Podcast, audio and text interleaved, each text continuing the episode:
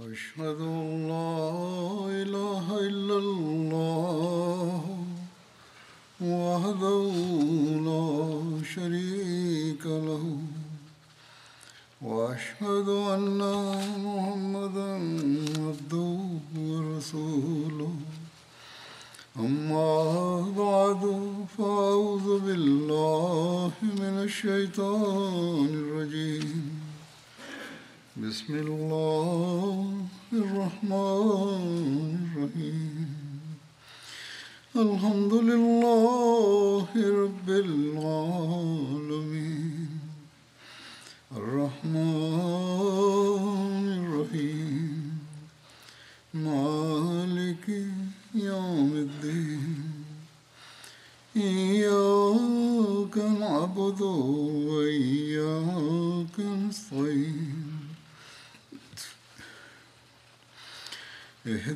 الصراط المستقيم. صراط الذين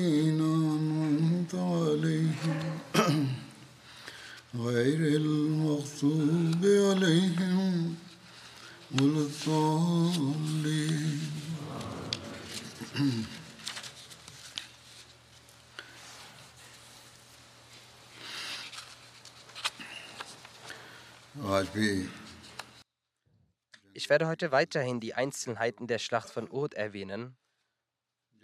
Es wurde berichtet, dass die Ungläubigen aus dem Hinterhalt angegriffen haben und damit den Verlauf des Krieges veränderten, als der Bergpass verlassen wurde.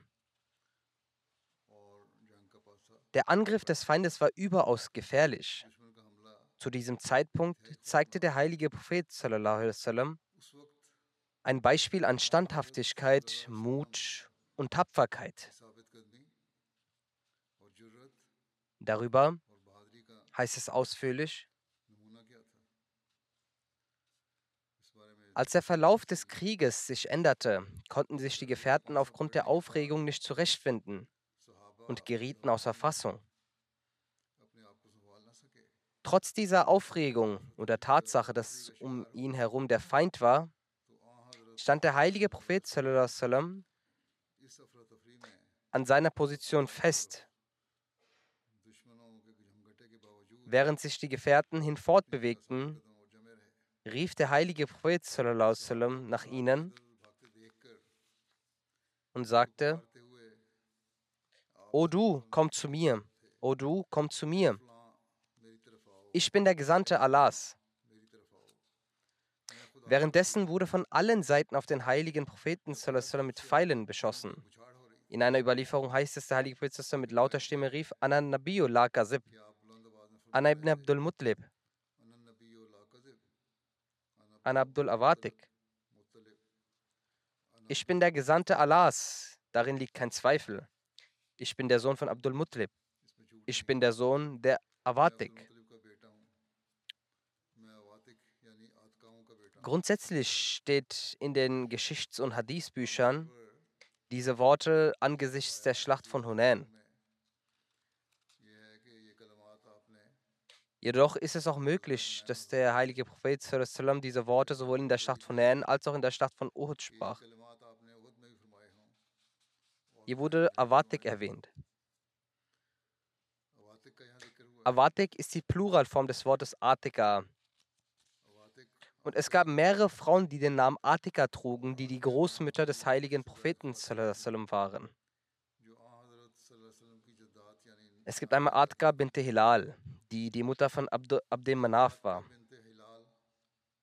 Dann gibt es Atka bint Murwa, die die Mutter von Hashim bin Abdem Manaf war. Und zuletzt ist Atka bint Okos, die die Mutter von Wahab, also dem Vater von Hazrat Amna war. Gemäß einer anderen Überlieferung waren es neun Frauen gewesen. Drei von ihnen waren aus dem Stamm der Banu Sulaim und sechs aus anderen Stämmen. Alle von ihnen gehörten der Großelternschaft des heiligen Propheten an.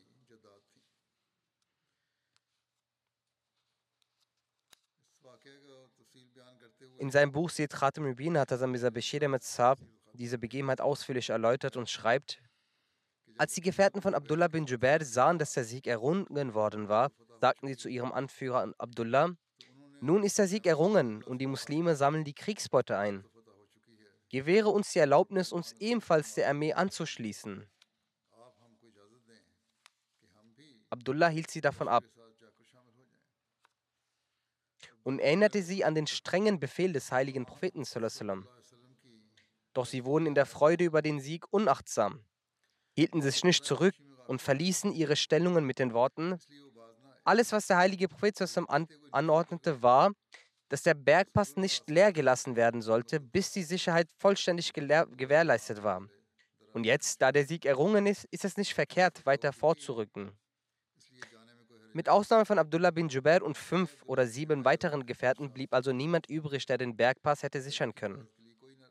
Als Khalid bin Walid mit seinem scharfen Auge den Bergpass aus der Ferne erblickte, stellte er fest, dass es sich um ein leeres Feld handelte woraufhin er schnell seine Reiter versammelte und sofort dorthin aufbrach. Hinter ihm folgte auch Ikrama bin Abu Jahl mit dem, was von der Gruppe übrig war. Und sie erreichten den Pass schnell. Beiden Truppen brachten Abdullah bin Jubair und die wenigen Gefährten, die ihm zur Seite standen, auf der Stelle um des Märtyrertodes und griffen das muslimische Heer plötzlich von hinten an. Die siegessicheren Muslime, die unaufmerksam und zerstreut waren, wurden durch dieses plötzliche Unglück aufgewühlt. Trotzdem gelang es ihnen, sich wieder zu sammeln und diesen Angriff der Ungläubigen abzuwehren. In diesem Augenblick rief ein listiger Feind, O ihr Muslime, die Ungläubigen haben auch von der gegenüberliegenden Seite einen Angriff auf euch gestartet. Also von der anderen Seite. Erschrocken drehten sich die Muslime auf dem Absatz um und in ihrer Verwirrung begannen sie ohne nachzudenken ihre Schwerter gegen ihre eigenen Männer zu schwingen. Als auf der anderen Seite eine tapfere Frau aus Mekka, Umrah bint Akma, Zeuge dieses Anblicks wurde, rückte sie sofort vor, griff nach der Fahne der Quraysh, die bis dahin im Staub gelegt hatte, und hob sie in die Luft. Als sie dies sah, formierte sich das zerstückelte Heer der Quraysh wieder neu. Und so wurden die Muslime von allen vier Seiten vollständig vom Feind umzingelt. Und in der muslimischen Armee brachte eine furchtbare Panik aus. Das wurde schon bereits in der vergangenen Khutbah erwähnt, wie sie zu, zustande zusammenkam, wie sie die Flagge erhob. Weiter heißt es, dass der heilige Prophet, der an einer hochgelegten Stelle stand und diesen ganzen, dieses Szenario erblickte, rief nach den Muslimen. Aber aufgrund des Lärms konnte man ihn nicht verstehen und hören. Die Historiker schreiben, das alles passierte in einer so kurzen Zeit, dass die meisten Muslime gehörlos waren. Und aufgrund dieses Tumultes haben Muslime angefangen, sich auch unabsichtlich gegenseitig anzugreifen und konnten das nicht mehr unterscheiden. So sind einige Muslime durch die Hand anderer Muslime sogar verletzt worden. Und wie ich es auch in der vergangenen Khutbah erwähnt habe, ist der Vater von Josefa, Jeman, haben die Muslime ihn sogar aus Versehen getötet. Josefa war sogar in der Nähe gewesen und rief immer laut, mit schrie laut, O ihr Muslime, das ist mein Vater. Doch wer konnte in diesem Lärm das hören? Im Nachhinein hatte der heilige Prophet im Namen der Muslime Blutgeld äh, geben wollen, doch Josefa lehnte es ab und sagte, dass ich den Muslimen den Tod meines Vaters vergebe. Also Khalifatul Masih II. hat diese Begebenheit äh, erwähnt und schreibt, es war eine dunkle Zeit, als auf der Schlacht von Uhud der heilige Prophet verletzt wurde und sich diese Begebenheiten zusammengebracht haben, dass die muslimische Armee vom Sieg bis hin zur Niederlage gewechselt wurde. Und es gab einen Bergpass, an dem der heilige Prophet sallam, einige seiner Männer dort positionierte und ihnen den Befehl gab, egal was im Krieg passiert und wie der Verlauf sein wird, ihr werdet den Bergpass nicht verlassen. Als das Heer der Ungläubigen sich verstreute, haben sie aus Versehen gedacht, dass es nun keinen Sinn mehr hat, hier zu bleiben. Auch wir sollten nun rausgehen und an dem Kampf teilnehmen. Der Anführer hielt sie davon ab und sagte, dass der heilige Prophet angewiesen hat, dass wir diesen Bergpass unter keinen Umständen verlassen dürfen.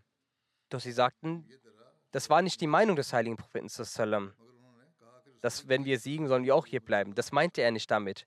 Seine Anweisung war, solange der Krieg läuft, sollen wir diesen Bergpass nicht verlassen. Nun, wo wir siegreich sind, der Feind äh, wegrennt, so sollten wir auch die Möglichkeit haben, an den Segnungen teilzuhaben. So wurde der Bergpass verlassen. Also Khalid bin Walid, der zu dieser Zeit noch kein Muslim war und ein junger Mann war, hatte ein scharfes Auge gehabt. Als er gerade dabei war, wegzurennen mit seiner ganzen Armee, schaute er ganz plötzlich nach hinten und sah, dass der Bergpass leer ist. Als er das sah, rückte er sofort zurück und griff die Muslime von hinten an.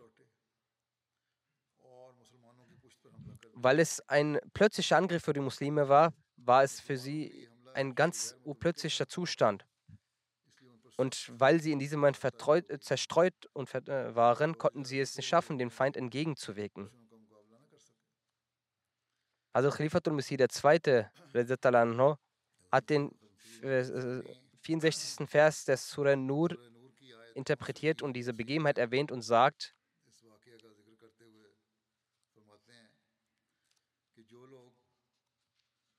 jene Menschen, die den Befehl des Propheten nicht gehorsam sind, sollten sich dafür fürchten, dass sie nicht äh, von Gott dafür äh, gestraft werden. Das ist die Übersetzung dieses Verses. Oder sie werden oder ihnen kommt eine große Strafe zuteil. Schaut, in der Schlacht von Uhud ist das islamische Heer, hat das islamische Heer großen Schaden erleiden müssen aufgrund dieses Fehlers. Der heilige Prophet hat für die Sicherheit eines Bergpasses 50 Personen beauftragt und es war so wichtig gewesen, dass er ihrem Anführer Abdullah bin Jubair Sadi gerufen hat und ihm sagte, egal ob wir sterben sollten oder wir obsiegen sollten, du wirst diesen Bergpass auf keinen Fall verlassen.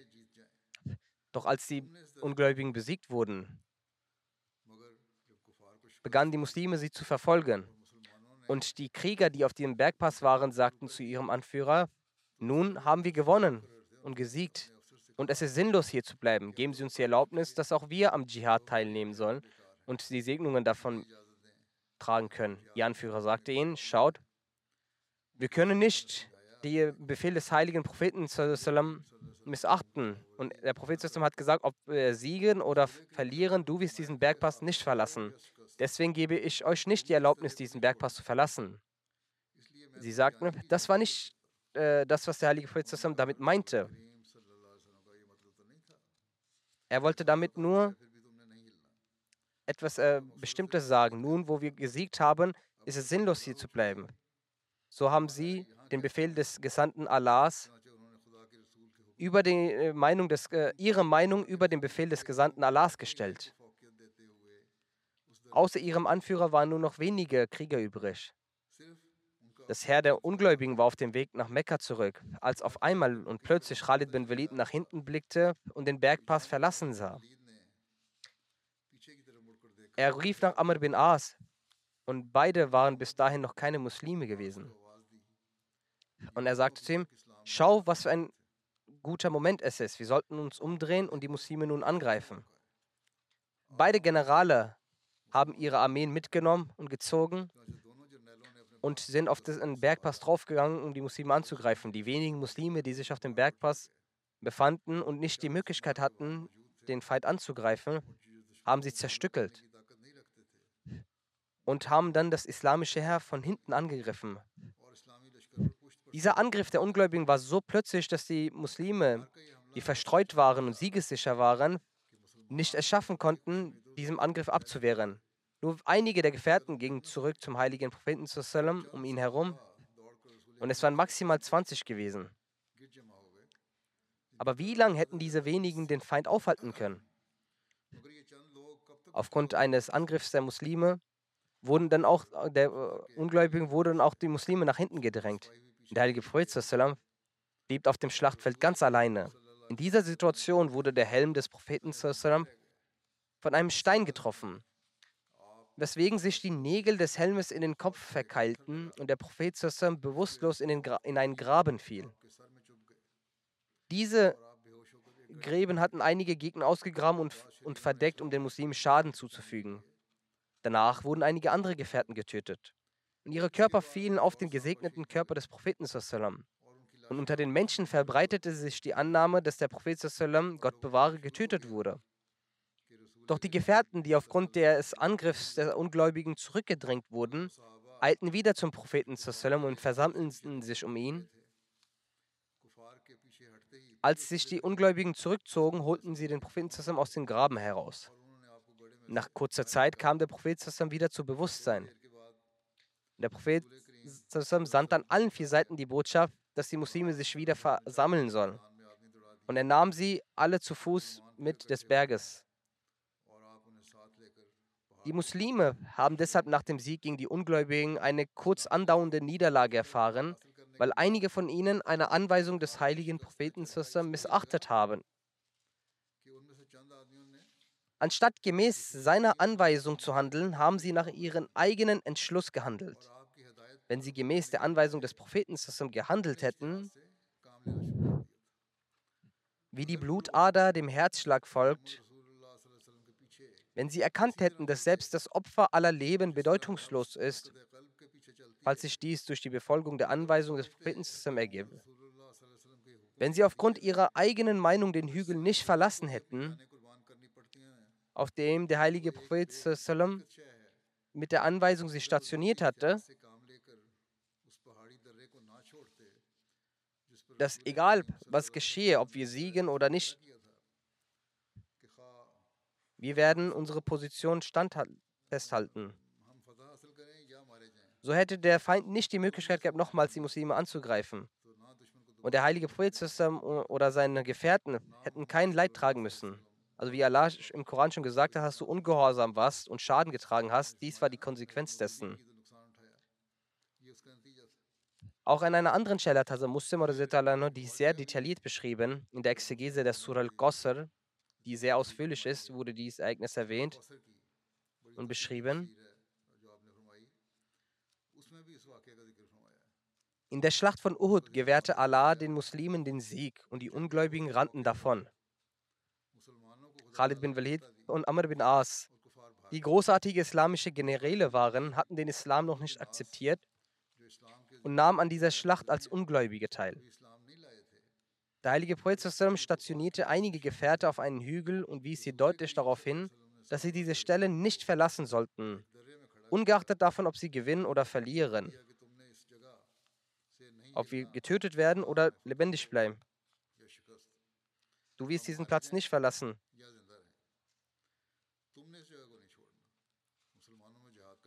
Als der Islam und die Muslime am Gewinnen waren und der Sieg gewählt wurde, haben jene, die auf diesen Hügel stationiert waren, zu ihrem Anführer gesagt, dass uns die Erlaubnis erteilt werden solle, auch am Dschihad teilzunehmen. Der Islam hat bereits gewonnen und es bestehe keine Gefahr. Doch der Anführer sagte, dass der heilige Prophet angewiesen hat, unachtet dessen, ob wir siegen oder nicht siegen, ob wir leben, überleben oder sterben, sollen wir diesen Platz nicht verlassen. Deshalb sollten wir hier bleiben. Die antwortet ihm, dass der heilige Prophet damit nicht gemeint hat, dass wir diesen Platz nicht verlassen sollen, wenn wir gewonnen haben. Er hat uns aus einer Vorsichtsmaßnahme stationiert. Und jetzt ist der Gegner geflüchtet und der Islam hat gewonnen. Nun ist es, ist es nicht schlimm, wenn wir diese Stelle verlassen und auch etwas am Dschihad teilnehmen. Der Führer sagte, und dies war eine sehr weise Aussage des Zuständigen, wenn der Befehlshaber einen Befehl erteilt, hat der Bedienstete nicht das Recht, seine eigene Meinung anzuwenden. Der Prophet hat uns angewiesen, diesen Platz nicht zu verlassen ungeachtet des Sieges oder Niederlage, ob wir sterben oder überleben, und hat uns eindringlich befohlen, diesen Platz nicht zu verlassen. Deshalb sollten wir gemäß seiner Anweisung hier bleiben. Doch sie hörten nicht darauf und beharrten auf ihren Fehler so stark, dass sie zu ihrem Anführer sagten, bleiben Sie hier, wir werden nun gehen. So gingen die meisten von ihnen und nur der Führer und einige Anhänger blieben dort. Als die Ungläubigen flüchteten, fiel Khalid bin Walid, der sehr weise und raffiniert war und später Großartiges für den Islam geleistet hatte und auch für die Ungläubigen ein großer General war. Und er war gerade dabei, mit ihnen zu flüchten. Und er, er blickte auf diese unbesetzte Bergpassage Mit ihm war auch Amr bin As und er sagte zu ihm, wir haben eine großartige Möglichkeit bekommen. Auch Amr blickte auf diese Stelle und beide gingen mit ihrem Herr dorthin. Khalid bin Walid griff diese Stelle von einer Seite an und Amr bin As von der anderen Seite. Jene, die auf dem Hügel waren, wurden getötet. Und sie griffen die Muslime aus dem Hinterhalt an. Die Muslime fühlten sich von dieser Seite aus geschützt und waren bereits verstreut. Die Reihen waren nicht mehr geordnet und die Muslime waren dabei, die Ungläubigen zu verfolgen.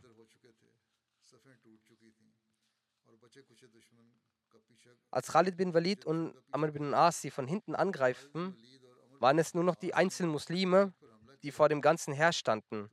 Einige der Muslime wurden sogar getötet, einige verletzt. Und die anderen verloren ihre Stelle.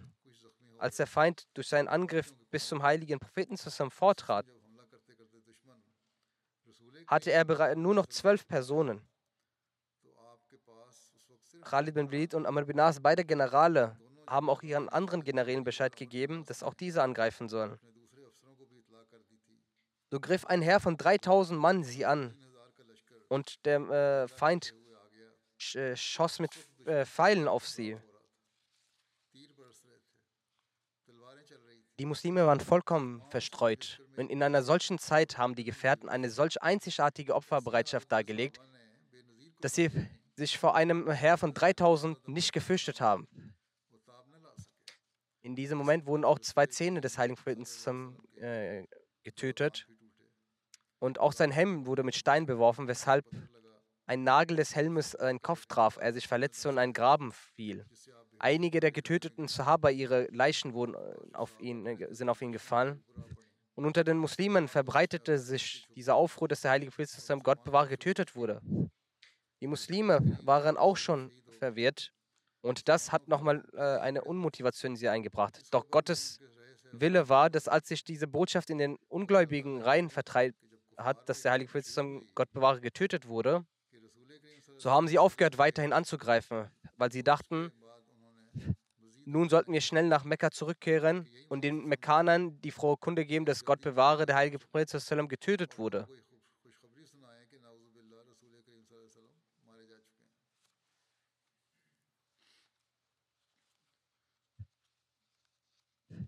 Die Tapferkeit und die Standfestigkeit des heiligen Propheten, darüber heißt es in den Überlieferungen, Migdad bin Amr berichtet über die Schlacht über den Tag von Uhud.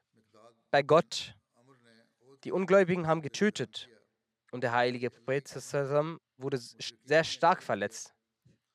Hört, ich schwöre bei dem, der den Propheten als Wahrheit gesandt hat. Der heilige Prophet ist noch nicht mal einen Fußtritt nach hinten gegangen und ist standfest geblieben im Kampf gegen die Ungläubigen. Und eine Gruppe der Sahaba stand mit dem heiligen Propheten und immer wenn die Ungläubigen sie angriffen, wurden sie verstreut. Aber der heilige Prophet und diese, doch sie kamen immer zurück zum heiligen Prophet. Und mal schoss der heilige Prophet mit Pfeilen oder warf mit Steinen, um die Ungläubigen zu verstreuen und vertreiben. Und mit einer Gruppe der Sahaba blieb der heilige Prophet standhaft. In einer weiteren Überlieferung heißt es, dass der heilige Prophet standhaft an seiner Stelle stehen blieb und den Feind bekämpfte und Pfeile auf sie schoss, bis sogar der Bogen abbrach und nur noch ein Stück des Bogens in seiner Hand übrig blieb, der vielleicht nur ein winzig, winzig war. Ukasha bin Mason nahm seinen Bogen, um ihn wieder zu festigen und sagte, O Prophet Allah, ich schaffe es nicht, das Seil in diesen Bogen zu strammen. Der Heilige Prophet sagte, stramme es etwas schneller und ziehe es nach oben. Gasha sagt, ich schwöre bei Allah, der den Heiligen Propheten mit der Wahrheit entsandt hat. Als ich das Seil zog, strammte es sich und ich gab dem festigte damit den Bogen. Dann nahm der Prophet seinen Bogen zurück und schoss wieder mit Pfeilen auf den Feind. Abu Tallah stand wie ein Schild vor ihm und bedeckte ihn bis der Bogen vollkommen zerbrach und in Stücke verfiel und auch die Pfeile leer waren.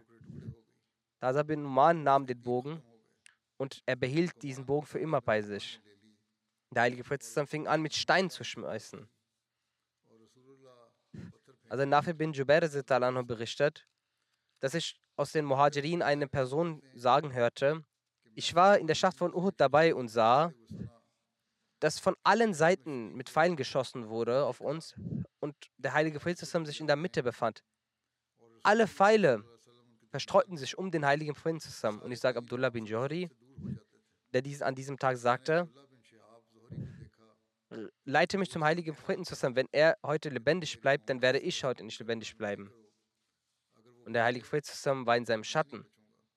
Und keine Person war mit ihm. Als er weiterging, leugnete ihn Safan bin Mulayya und er sagte, bei Gott, ich habe ihn nicht gesehen. Auch so hat Allah den heiligen Propheten beschützt. Er sagte, ich schwöre, dass er von uns weggesandt wurde. Wir waren vier Leute von Mekka, um ihn zu töten und haben uns gegenseitig abgesprochen, ihn zu töten. Doch wir haben es nicht geschafft, bis zu ihm zu kommen. Ibn Sa'd Abu Numr bin Kanani sagt, ich war mit den Ungläubigen in der äh, Schlacht von Uhud und ich hatte fünf Ziele, auf die ich immer wieder mit meinen Pfeilen schoss. Ich sah immer auf den heiligen Propheten zusammen, dass seine Gefährten ihn umherum standen und die Pfeile rechts und links von ihm fielen, einige sogar vor ihm, einige hinter ihm. Dann leitete mich Allah zum Islam und ich wurde zum Muslim. Darüber schreibt der verheißene Messias, das Leben des heiligen Propheten zusammen Mekka ist ein erstaunliches Beispiel. Er sprach dabei über den Mut des heiligen Propheten zusammen, dass sein Leben in einer Hinsicht nur mit Schwierigkeiten und Leid durchdrungen war. Der Schlacht von Uhud war er komplett alleine. Seine Sichtbarkeit im Kampf als Prophet Allahs zeigte seinen außerordentlichen Mut, seine Größe und seine Standhaftigkeit. Er war umringt von Feinden und dennoch hat er sich nicht versteckt und, oder sich verborgen gehalten. Er hat es sogar im Gegenteil verkündet, sodass die Leute dazu informiert wurden. Weiter sagt der Feist Messias, für die Propheten und die Heiligen Allahs ist dieser Schmerz nicht so, wie die Juden entwürdigt und verflucht wurden.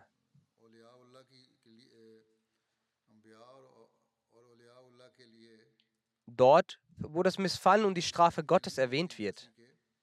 Die Propheten etablieren ein Beispiel von Mut. Allah hegte keine Feindschaft zum Islam. Aber schaut, bei der Schlacht von Uhud ist der Prophet Allahs alleine verblieben. Darin war die verborgene Botschaft, dass dadurch der Mut des heiligen Propheten sichtbar wird. Der heilige Prophet hat sich gegen 10.000 Mann alleine gegenübergestellt und zeigte, dass er der Prophet Allahs ist. Ein solches Vorbild bzw. Beispiel hat kein anderer Prophet zeigen können. Bei der Schlacht von Uhud betrug die Zahl der Gegner 3000. Es ist ein Ausschnitt einer Zeitung. Es ist gut möglich, dass der verheißene Messias über zwei Kriege gesprochen hat. Auch in der Schlacht von Ahzab, also der Grabenschlacht, betrug die Anzahl der Ungläubigen etwa 10.000. Ebenfalls war die Anzahl der Feinde bei anderen Schlachten auch sehr hoch. Kurzum, der verheißene Messias argumentiert, und zeigt dann das Beispiel des Mutes des heiligen Propheten. Er hat sich alleine gegen die Ungläubigen gestellt. Kein anderer Prophet hatte die Möglichkeit, ein solches Vorbild zu zeigen. Er sagt weiter, Gott ist allmächtig. Wen oder was er will, kann er Kraft gewähren. Die Kraft, sein Antlitz zu sehen, wurde im Zwiegespräch gelegt. Die Propheten haben für dieses Zwiegespräch ihr Leben hingegeben.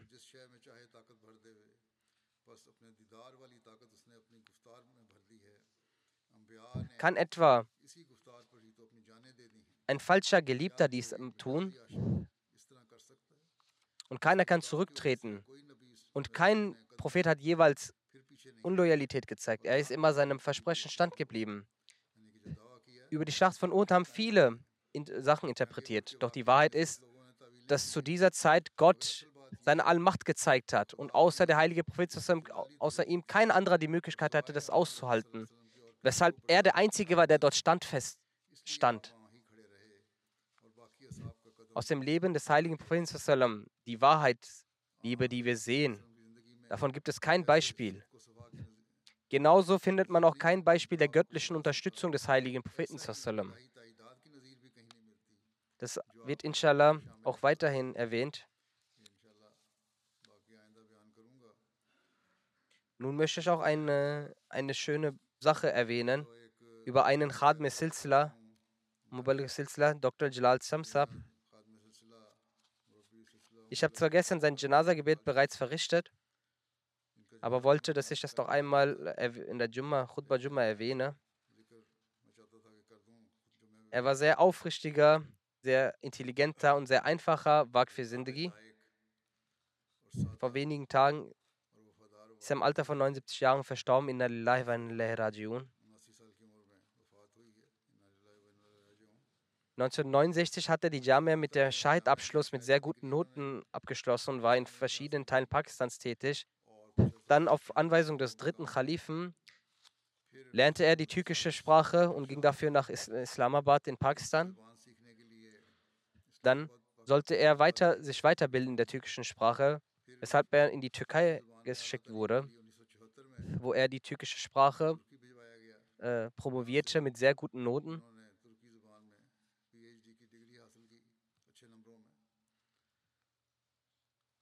Dann auf Anweisung des vierten Khalifen ging er nach England. Dort hat er die Möglichkeit, in England, auch in Deutschland zu dienen. Deswegen gibt es sehr, sehr viele Menschen, die ihn kennen aus der Türkei, die ihm auch schreiben, auch aus Deutschland, auch aus England. Er hat einen sehr, sehr großen Freundeskreis gehabt.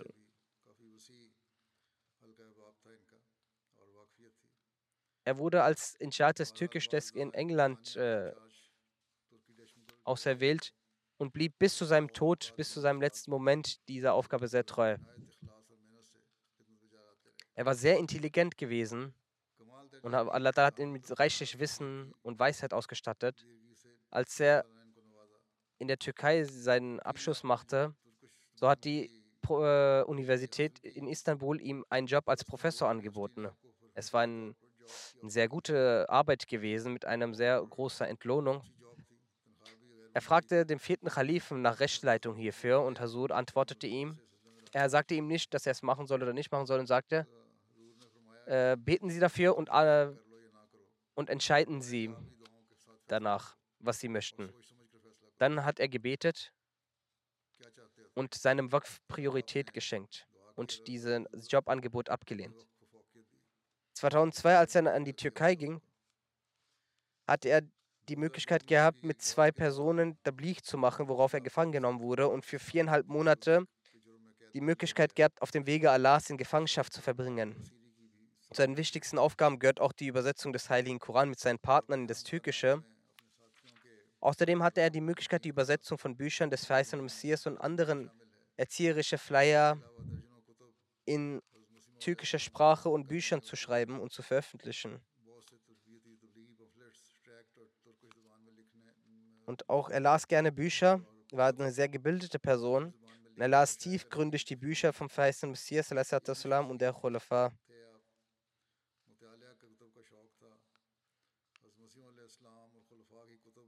Er hat auch viele Notizen gemacht und hat auch äh, außerdem hat er auch viele Bücher äh, der Jamaat gelesen und auch gerne Bücher der Wissen, verschiedenen Wissenschaften gelesen. Er war eine sehr weise und kluge Person.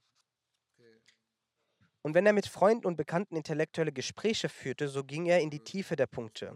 Wenn er irgendwo Schwierigkeiten hatte, so war es nicht, dass er eine Art der Hochmut hatte, sondern er hat jüngere Murabian sich auch, durch sie sich auch rechtweisen lassen. Er hat eine besondere gottgegebene Fähigkeit und Begabung, Sprachen zu erlernen. Urdu und Punjabi waren seine Muttersprachen. Außerdem hat er in der türkischen Sprache promoviert und besondere Professionalität erlangt. So hat er auch in Englisch, Deutsch und so Persisch gesprochen. An einigen Stellen in den Sitzungen mit den vierten Khalifen, wenn es keine Person gab, die Arabisch sprach, so hat er auch ins Arabische übersetzt. Er hat auch Saraiki gesprochen. Er hat auch zu Beginn die Freitagsansprache live übersetzt. Nicht die Live-Übersetzung, sondern er übersetzte es nach der Freitagsansprache.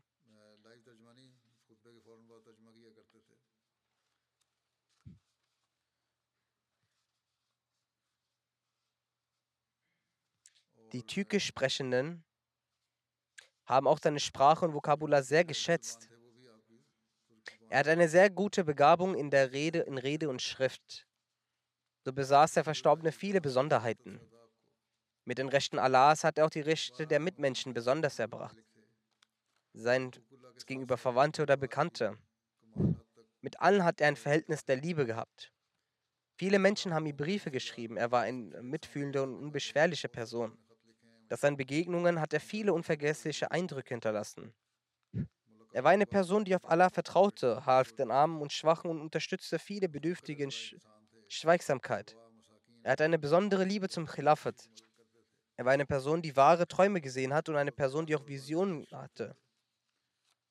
Eine Person, die viel Allah gedenkte. Möge Allah seine Ränge erhöhen und seinen Kindern und seiner Frau viel Geduld und Kraft schenken und ihnen die Kraft geben, seine guten Taten weiterzuführen.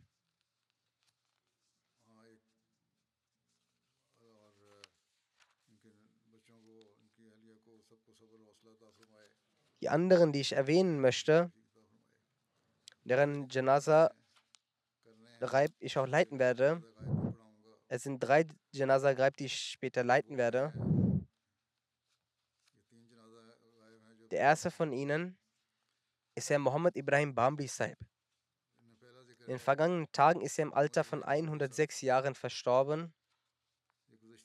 Inna lillahi wa rajiun.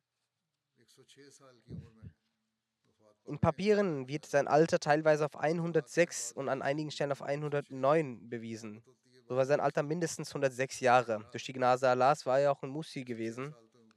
In der Familie ist die Ahmadiyyat durch seinen Vater Chaudhry Abdul Karim Saab gekommen, der im Jahre 1918 das Bert abgelegt hatte.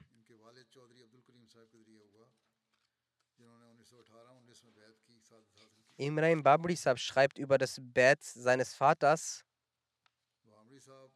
In meiner Familie kam die Ahmadiyyat durch meinen Vater. Mein Vater war zuvor Teil der Ahl Hadith Gruppe.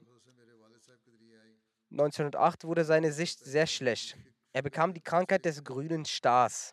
Für seine Behandlung ging er nach Guardian in das Nur-Krankenhaus. Da mein Vater berühmt war, als die Leute erfuhren, dass Chaudhry Abdul Karim Saab im Krankenhaus ist, so kamen die Menschen, um ihn zu besuchen. Master Abdul Rahman, Mir Singh und andere kamen, um ihn zu besuchen. Und sie haben auch Chaudhry Saab bedient. Und die alten Menschen haben ihm auch angefangen zu missionieren.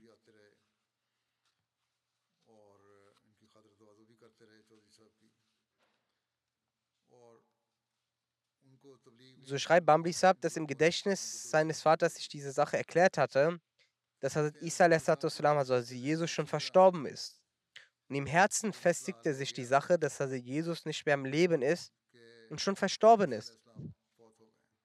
So als sein Herz davon fest überzeugt wird, dass der verheißene Messias rechtens ist. Denn wenn Jesus verstorben ist, so ist dann der Messias, besteht die Bedürfnis nach der Erscheinung des Messias. Und das ist die Zeit der Erscheinung des Messias. Wenn nicht jetzt, wann dann? Während seiner Krankheit in Guardian legte er das Bett ab. Als er zurück in sein Dorf Bambli kam und die Leute davon erfuhren, dass er die Ahmadiyyat angenommen haben, haben sie ihn betrauert. Sagten mir Abdul Karim Saab, hätten wir gewusst, dass sie nach Guardian zu einem Mirzai werden, so wäre es uns lieber, dass sie erblinden und wir hätten sie nicht nach Guardian gehen lassen. Er antwortete immer darauf, sein Vater, neben meiner weltlichen Sicht wurde auch meine spirituelle Sicht gestärkt. Und die spirituelle Sicht ist viel wichtiger. Und ich kann Allah nicht dafür genug danken, dass Allah mich äh, recht geleitet hat. Und ich kann mit voller Überzeugung sagen, dass der verheißene Messias wahrhaftig ist. Die Dorfbewohner waren so erzürnt über den verheißenen Messias, und hatten so viel Hass in sich gegenüber dem verheißenen Messias, dass sie immer gesagt haben, dass wenn sie den Anspruch erheben, der Mehdi zu sein, dann werden wir es glauben. Aber wir werden nicht glauben, dass Mizarullah mit der Mahdi ist. Daraufhin hat ihr, der Vater immer gesagt, daran könnt ihr schon sehen, dass es ein Zeichen der Wahrhaftigkeit des verheißenen Messias ist, dass ich ihn als Wahrhaftigen angesehen habe, so sollt auch ihr ihn akzeptieren, an ihm glauben.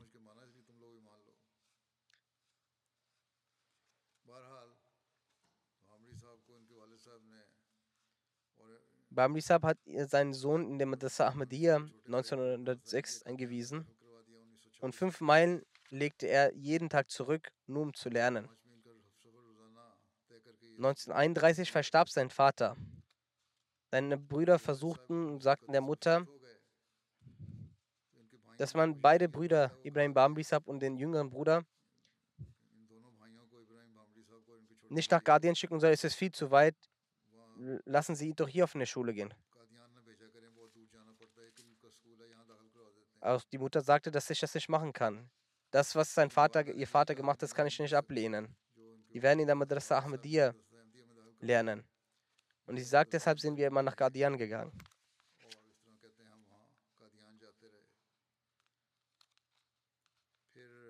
Nachdem er die Madrasa in Qadian abgeschlossen hatte, ging er in die Jamia und fing an, dort zu lernen. 1941 hat er seinen Hochschulabschluss privat absolviert. 19 er hat auch das Molvi Fazl äh, Lehramt abgelegt. Er konnte das gesamte Qasida des verheißenen Messias und alle Gedichte aus dem Durusmin Klam im Mut, konnte viele Auszüge des verheißenen Messias in- und auswendig, konnte auch sehr viel, sehr schnell Quellen und äh, literarische Verweise geben. Als er das Molly Fazl äh, Prüfung abgeschlossen hatte, hat er sein Leben Waqf gemacht. Als der dritte Khalif ihn zu sich rief, sagte er zu ihm, dass er Büroarbeit lernen soll. Und dann begann er als Lehrer in der Diniyat-Schule zu lehren. Von 1941 bis 1947 hat er der Jamaat gedient. Und drei Jahre lang hat er als Privatsekretär von Mirza Bashir Ahmed Saab gedient. Danach hat er in Betul Mal gedient, weil also Muslim ihm gesagt hat, dass er die Büroarbeit lernen soll. Dann wurde er als Lehrer in der Talimul Islam High School und nach der Spaltung zwischen Pakistan und Indien ging er dort und hatte die Möglichkeit weiterhin zu dienen. 1974 ist er dann äh, in die Rente gegangen und hat dann in der Waqf als Inspektor Waqf gedient. Mit dem vierten Kalifen hat er dort lange gearbeitet und gedient. Und gemäß seinen Anweisungen hat er auch verschiedene Dorajats gemacht und viele verschiedene Probleme auch gelöst. Hat auch Mulamin ausgebildet. Über 50 Jahre lang hat er die Möglichkeit, als Sadr Mohalla von Darun Nasr zu dienen. Er war der Gebetsleiter der Imam Salat, hat auch Koran unterrichtet. Eine Tochter von ihm sagt, er hatte ein sehr vorbildliches Verhältnis zu seinen Verwandten. Alle Verwandten, die außerhalb von Rabba waren, haben in unserem Haus durch ihn ihre Bildung erlangt. Er ist jeden Morgens zu Fajr früh aufgestanden, ist zu Fuß gelaufen, hat viel Zikr Ilahi gemacht und ist immer mit dem Fahrrad zum Büro gefahren. War sehr bescheiden, hat sehr wenig gegessen und war, wie gesagt, sehr geduldsam, sehr bescheiden. Er hatte wahrhaftige Liebe mit den Khulafa. Sie sagt, wir alle waren draußen und er hat uns nach draußen gerufen. Wir haben ihn nach draußen gerufen, er hat gesagt, ich muss täglich für Muslim zum Beten gehen, deswegen kann ich nicht rauskommen. Er hat eine ganz besondere Liebe zu Hazrat Muslim Wenn immer jemand zu ihm zum Gebet kam, sagte er, schreiben Sie einen Brief an äh, den Kalifen der Zeit, dann werde ich für Sie beten. Dann hat er auch immer für sie gebetet. Bevor er schlafen ging, wiederholte er immer das Qasida Yaina Fezilai wal Irfani. Jedes Mal vor dem Schlafengehen wiederholt er das gesamte Qasida. Sie schreibt, mein Vater hat sehr oft einen Traum über einen Traum berichtet, den sein Vater, also mein, mein Opa, gesehen hatte, dass Ibrahim auf einem Dattelbaum stieg und er die Befürchtung hat zu stürzen, aber er immer weiter und weiter hochsteigt. Sie schreibt, mein Vater hat es äh, damit interpretiert, dass damit mit Datteln auch sein Wissen und Weisheit gemeint ist. Sheikh Mubarak Imazam Nazir Divan Pakistan schreibt, ich war sein Schüler gewesen und habe ihn auch unterrichtet. In Boarding hat Bambi Sahib als auch Tutor gedient, eine ganz, ganz lange Zeit. Er unterscheidete niemals zwischen Ahmadis und Nicht-Ahmadis, hatte mit allen Schülern sehr liebevolle Bindung gehabt, konnte jede Natur äh, äh, einschätzen. Auch die Schüler haben ihn sehr gemocht. Und wie ein Vater ist er mit ihnen umgegangen.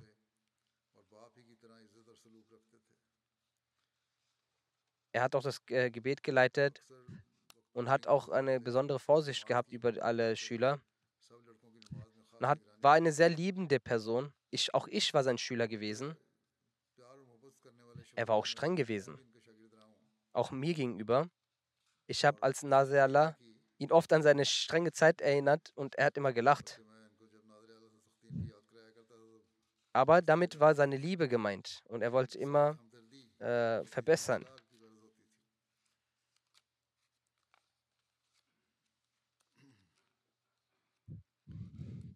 Er hat sein Sadarat sehr, mit sehr viel Freude auch ausgewirkt. Und sagt, ich kenne jedes Haus, in dem kein Mann ist, also die Frauen alleine äh, leben, weil die Männer vielleicht auf Reisen sind. Und immer wenn ich in den Markt gehe, frage ich an allen diesen Häusern nach, ob es irgendwas zu erledigen gibt und dass ich dann die aushelfe. Und er hat das dann immer auf Papier geschrieben, was sie alle brauchen. Und hat dann allen auch alles gebracht ob es äh, ein, ein Brief zum Verschicken war oder Briefe war, die in der Post ankamen, so hat er auch diese mitgebracht und allen gegeben. Wenn jemand, ein Nicht-Gebildeter zu ihm sagte, können Sie mir das vorlesen? Er war sehr vertrauenswürdig. Hat noch nie über jemanden was gesprochen. Einige Frauen kamen mit einigen Problemen zu ihm, weil er Sadr Halka war. Und ohne dass er die Ehemänner verleumdet, hat er sie versucht, mit einer sehr weisen Art zu belehren.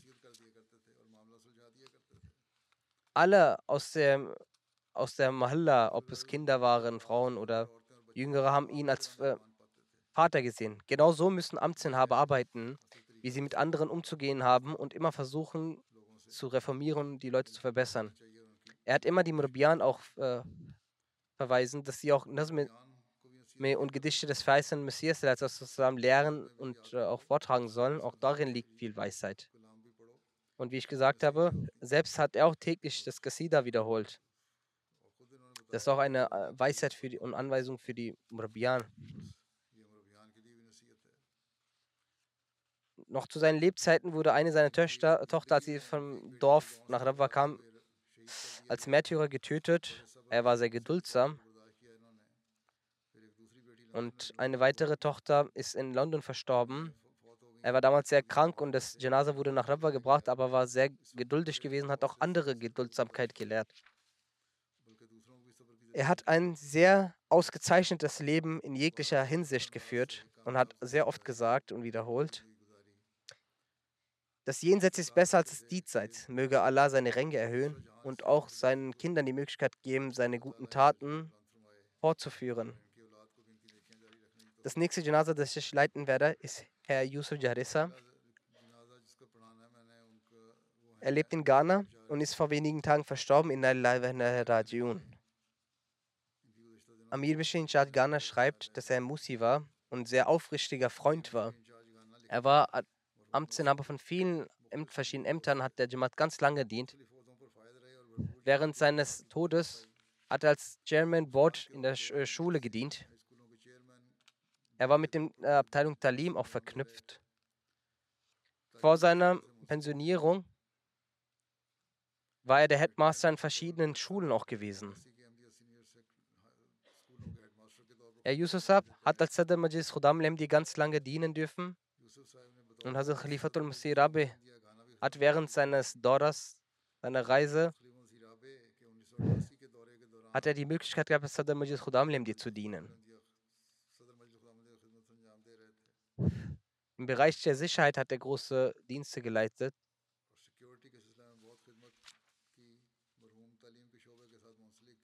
Über die Lehre der Ahmadi-Jugendlichen war er immer sehr besorgt gewesen. Ein Enkel von ihm ist zurzeit als Murabi Silsila tätig und hat die Möglichkeit, als Murabi Silsila zu dienen. Möge Allah ihm vergeben. Die, nächste Erwähnung ist von Al-Hajj Mambil Adam Saab aus Ghana. Auch er starb im Alter von 81 Jahren in Rajiun. Amir Mishin Jazab schreibt über ihn, dass er verknüpft mit dem Wasiat war und ein sehr aufrichtiger Ahmadi war.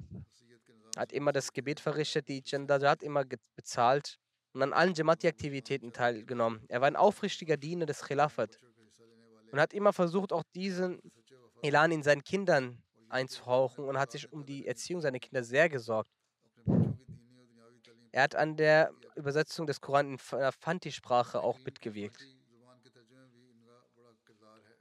Er hat in Fanti Sprache hat er das übersetzt und hat einen großen Teil davon. Seine Ehefrau schreibt, er war sehr geduldsam, ein sehr liebevoller Mensch. 2012 hat er auch die Möglichkeit gehabt, das Hajj zu vollziehen. Er hat viele Gemeindemitglieder den Koran gelehrt. Möge Allah ihm gnädig sein und auch seinen Kindern die Möglichkeit geben, seine guten Taten weiter zu vollbringen.